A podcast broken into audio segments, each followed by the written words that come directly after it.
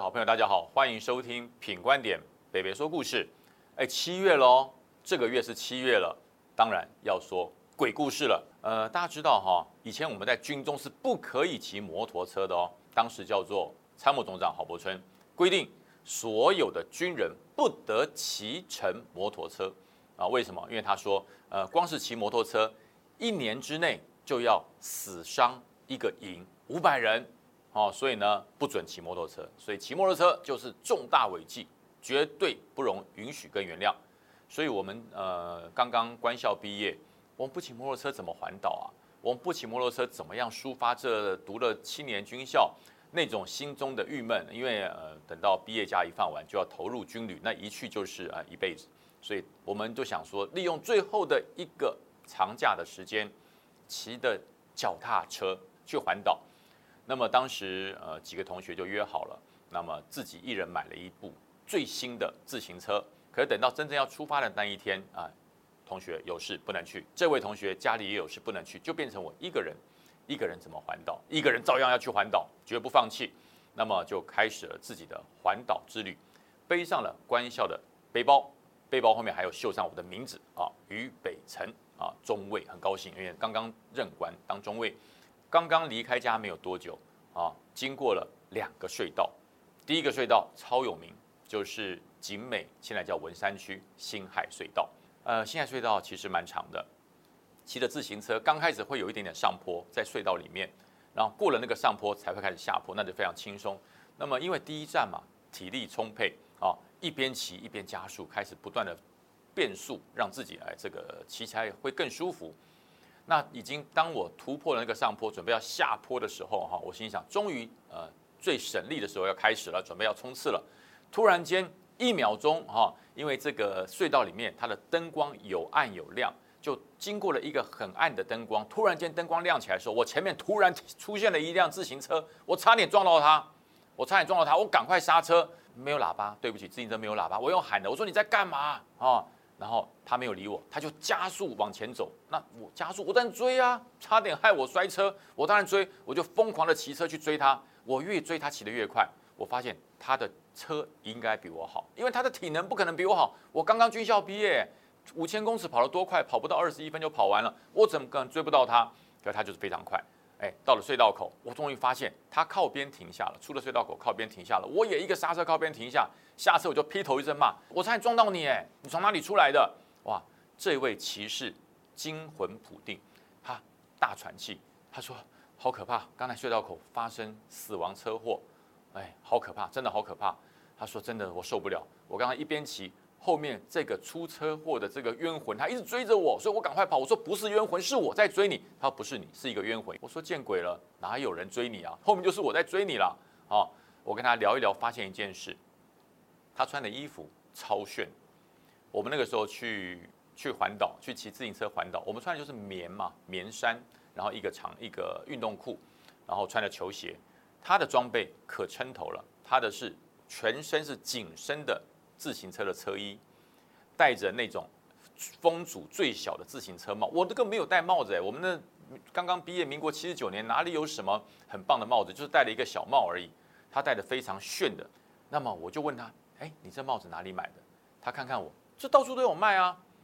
我就问说，你这衣服哪里买的？他说，这这这随便一家店都有卖啊。我说，你的随便，我好像一点都不随便，我从来没有看过这种衣服。然后我就拿出了我的 Walkman，对，随身听，哎，可能很多人不知道，就是里面要放卡带的那种随身听，我就拿起来在旁边休息听音乐。然后他看了也非常惊讶，啊，你还在用这个啊？我说这是最新的，哎，这是爱华的随身听，哎，很多朋友可能不知道什么叫爱华，对，就是爱华的随身听。我说这最新的，我官校毕业才刚买的。他就看到我的背包上面写的渝北辰中尉，他说你军人哦？我说对啊。那我看对方的年纪应该也跟我差不多大，我说你。大学毕业了，他说我念大四，我说哦不错不错，我说我们差一岁而已。然后这时候他拿出了随身听，告诉你只有我 Walkman 的十分之一，大概就是两只指头这么大。对，没错，那叫 MP 三。可是当时我不知道，民国七十九年怎么会有 MP 三？我说你这是什么？他说这是就就是你讲的随身听啊，可以听音乐。我还把它拿过来听了音乐，那个音乐呃是我没听过的，是我没有听过，但是是国语歌。我说这谁唱的？他突然跟我讲一句孙燕姿，孙燕姿，孙燕姿几下了？我不知道啊，我就没有多想。我说哎，是遇到个怪人啊。他说哎，我们当个朋友吧。我说好啊，我说我家就住在景美啊，有空过来坐啊。啊，他也很高兴啊。然后就他说哎，我不敢再往隧道里面骑。我说为什么？我说那边发生死亡车祸，我怎么敢再回去？我说我陪你，因为我告诉你没有死亡车祸，是你自己幻想，没事。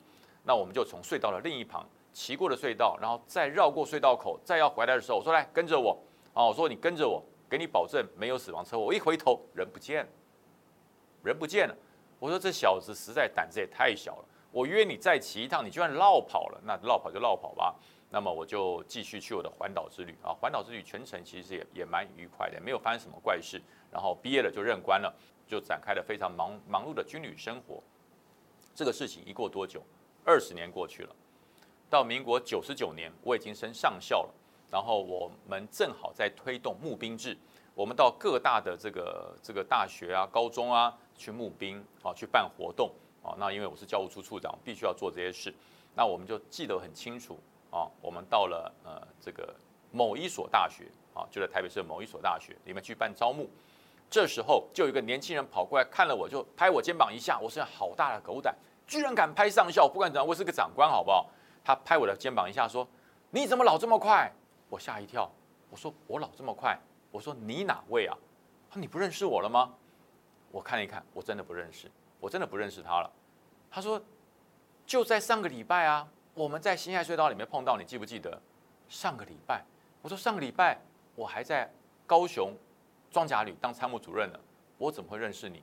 他说你再想一下，你记不记得我们两个在新海隧道里面有见过面？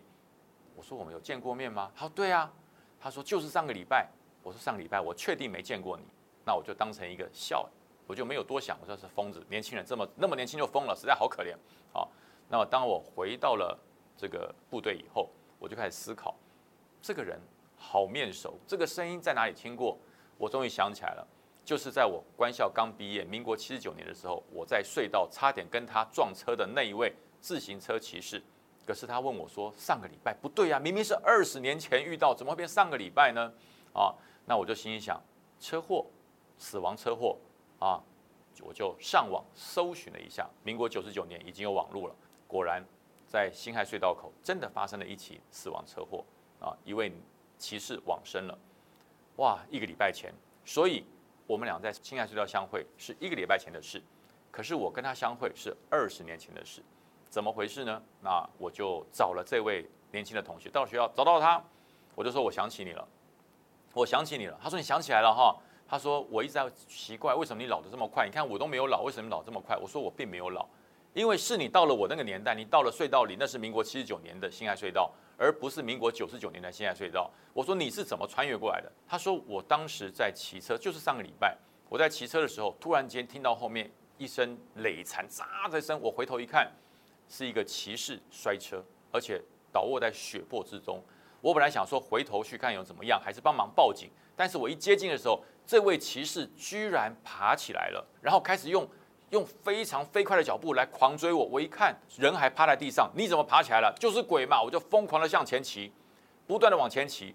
那骑到了隧道最黑暗的灯的时候，突然间我就一个弹跳出来，后面就是你了，后面就是你了。我说对，那那你怎么回去的呢？我不是带着你绕过隧道要往回走？他说一样。经过那个黑暗的那一段，你还回头跟我说前面没有车祸吗？下一秒我就出现在隧道口，然后很多警察围着在处理这场死亡车祸。他说一个礼拜之后，我居然就在学校校园碰到你了，而且你还老了这么多。我说当然，我认识你的时候，我们相遇的时候，那年我二十二岁，现在我已经四十二岁了，所以我当然老了二十岁啊。呃，那至于说这个这个时空交替的位置在哪里？